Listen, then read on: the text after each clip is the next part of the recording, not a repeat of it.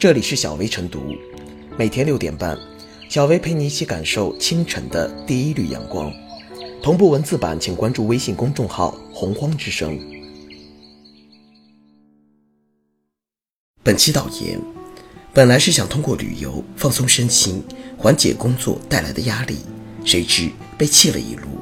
近期，从广西旅游回来的罗小姐说，当地很多景区的票价都分本地人和外地人。同样一张门票，却花了很多冤枉钱。另外，今年江西十个五 A 级景区全年只对落地昌北机场的国际游客提供免票优惠。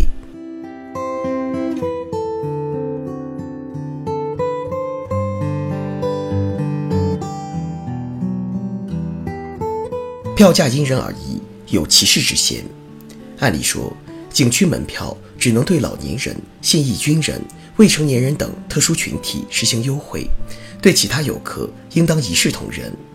但现实情况是，有的景区只给本地人门票优惠，有的景区只对自己圈定的外地游客优惠票价，有的景区只对外国人免费，还有的景区只对某个姓氏的游客免票等等。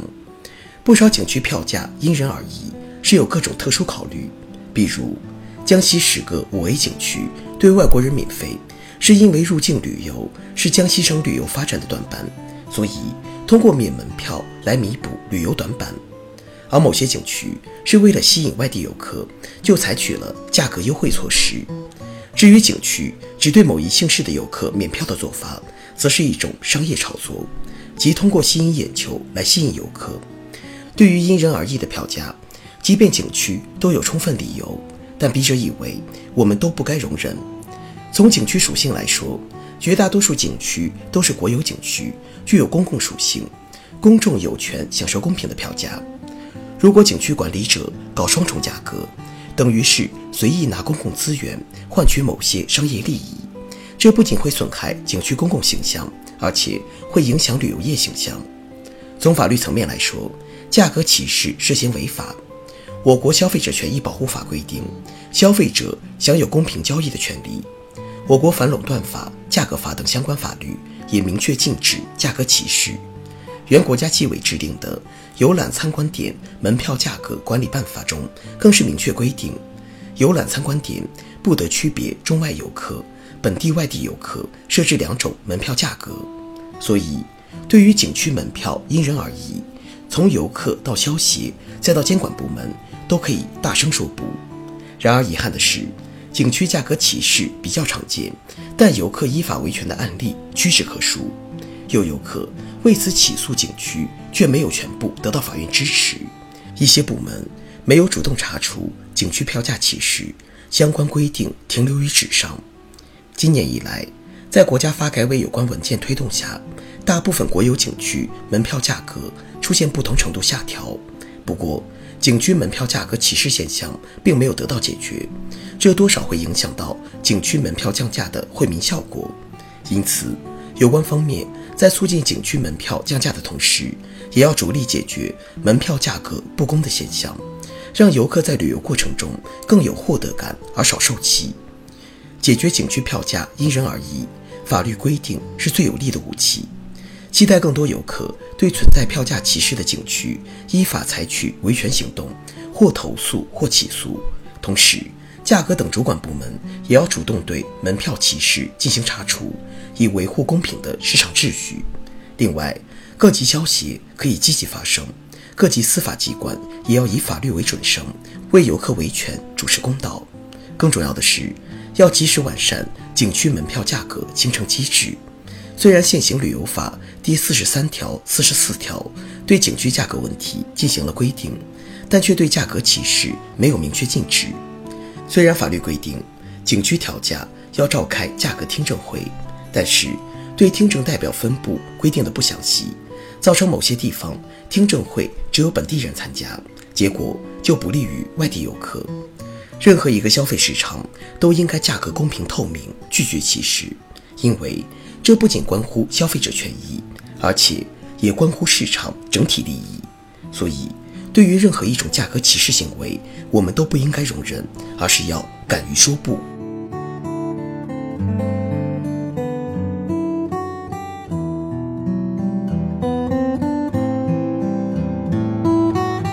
景区门票因人而异不公平感从何而来？国庆假期，有关景区门票的新闻接连爆出。先是一大批景区门票降价的消息获得一片点赞，随即又有媒体披露，不少景区降票价不实或只是象征性的。而就在舆论持续发酵之际，多地景区票价因人而异的报道则再次引发巨大争议。其实，类似的现象早已有之，也曾激起广泛的公共讨论，只是一直未能达成共识，形成公论。所谓景区门票因人而异。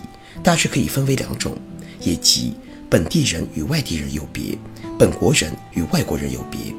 事实上，后一种情况并不多见。江西虽有十景区对外国人免费的旅游新政，但其仅针对昌北机场抵达的境外游客，主观上是为了发展当地的国际航线，而客观上能享受此福利的外国人也并没有想象中的那么多。与之相较，存在更普遍、影响更深远的，无疑还是许多景区所实施的本地人免票或打折、外地人全价的差别化定价策略。从情感角度来说，景区给予本地人门票优惠是可以理解的。如今的所谓景区，原本只是本地人身边的山山水水，是广义上生于此、长于此的家园。旅游开发之后，开始圈地收钱，要连本地人也无差别地收取门票，无疑会给其造成一种强烈的被剥夺感。需要厘清的是，在许多地方，本地人门票打折乃是自景区建成运营之时就定下的，这是分享红利换取支持，用以发展当地旅游经济的惯用手段。作为必须全价购票的外地人，在其自己的城市也是可以享受票价优惠的本地人。转换一个场景看待此事，似乎也就没有那么的不公平了。景区门票因人而异的定价方式，很多是历史遗留问题，这也是其屡禁不绝的根本原因。但倘若换个角度理解这一现象，或许可以说，并不是景区对本地人收费太低了，而是对外地人收费太高了。在整体的高票价之下，必须购全票的外地人对比着本地人的低票价或者免费票，未免对价格的差异变得更为敏感，由此所引发的及时的情绪反应也要激烈得多。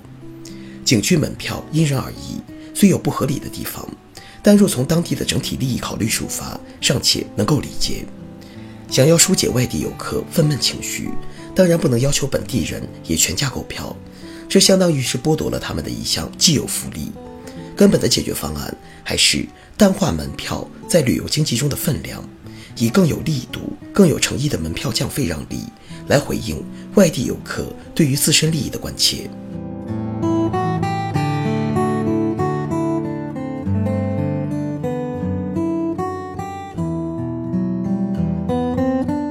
最后是小微复言。秋高气爽的季节，正是外出赏景的大好时光。但是，高昂的景点门票成为了游客们的一笔不可小觑的开支。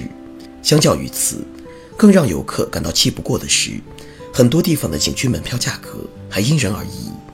景区的建设利用了公共资源和公共财政投入，国人游览要为这种投入买单，外国人却可以免费，这是牺牲了本国人的利益，有违市场公平。中国人对境外人士历来友好，但这种友好不能是无原则的。让境外游客享受免费游，表面上看是为了吸引国外旅游资源，但在对他们慷慨免费的同时，国内居民却只能承受高价门票。这种情景的出现，未免让国内百姓感到心寒。从根本上说，也不利于激发国内居民以更高的热情投入旅游消费。